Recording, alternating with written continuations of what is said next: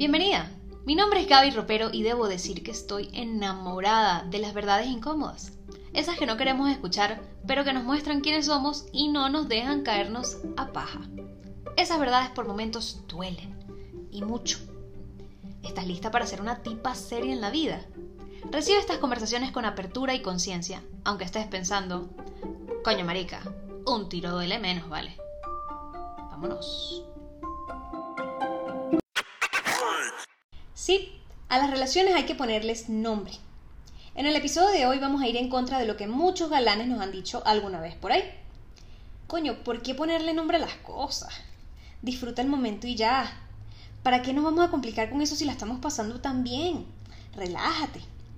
Y te puedo decir que el tipo tiene razón. Hasta cierto punto.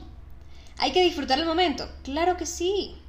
Qué rico los besitos, los abrazos, el sexo, las maripositas en la barriga, los nervios, el mensajito, bla, bla, bla. Pero llega un momento en el que todo ser humano sucumbe y se rinde ante la necesidad básica de seguridad y reconocimiento.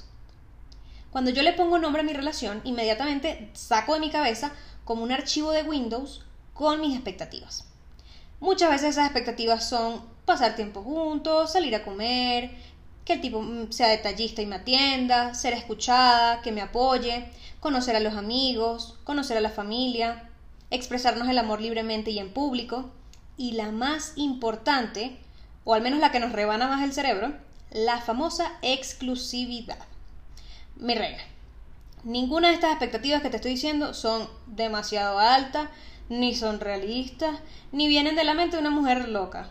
Ojo, asegúrate que efectivamente tú no seas una mujer que esté loca y que no tengas unas expectativas como que, bueno, Pepito, ya que somos novios me vas a dar la clave del celular y nunca vas a salir sin mí y a partir de ahora soy tu prioridad número uno siempre.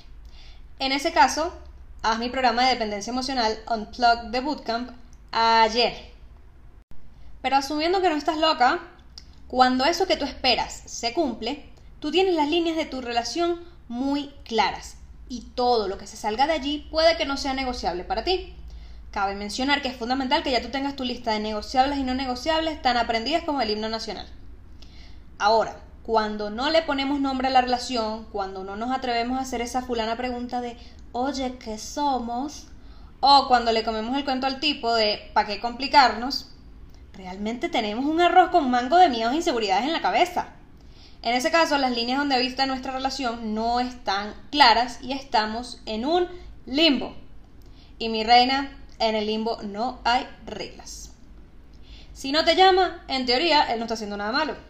Si no conoces a la familia y a los amigos, en teoría no está haciendo nada malo. Si te niega la relación, pues en teoría no está haciendo nada malo. Y si está con otra, eso no se llaman cachos, por más que te duelan y por más que te hierva la sangre. Es por eso que debemos hacernos responsables de nombrar esa relación. ¿Cuándo? Yo considero que a los tres meses ya tú le has invertido bastante emocionalmente y debes tener claro si ese es el hombre con el que tú quieres profundizar una relación. Porque recuerda, mamita, aquí no solamente decide él si te pide el empate o no, tú también decides si quieres estar con él o no. Y normalmente las mujeres no estamos acostumbradas a reconocer que tenemos ese poder dentro de la relación. A ver, mira, yo tengo clientas que han estado en el limbo por años. Con hombres solteros, con hombres con novia y con hombres casados. Y mira, me vale madre lo que estés pensando en este momento porque esas mujeres pobrecitas también sufren las consecuencias de estar en un fucking limbo. Pero bueno, vamos a retomar el tema. Mamita, asume la responsabilidad del nivel de confusión que tú estás permitiendo en tu vida. Porque yo estoy segura que tú vives preguntándotelo todo, cuestionándolo todo, con un miedo horrible los fines de semana de para dónde va, de con quién está, que no está conmigo, y con el autoestima por el piso porque el tipo no termina de pedirte el empate. Mi amor, sálvate tú misma de ese infierno. Ten el valor y la iniciativa de buscar que esa conversación ocurra y que esas respuestas que tú necesitas lleguen. Y si le preguntas qué son y el tipo te sale con huevonadas, pues ahí donde tú dices, gracias, pero no gracias, porque yo en un limbo no me meto. Más fácil sale el chavismo que una mujer enamorada de un limbo, aunque tú pienses que un tiro duele menos.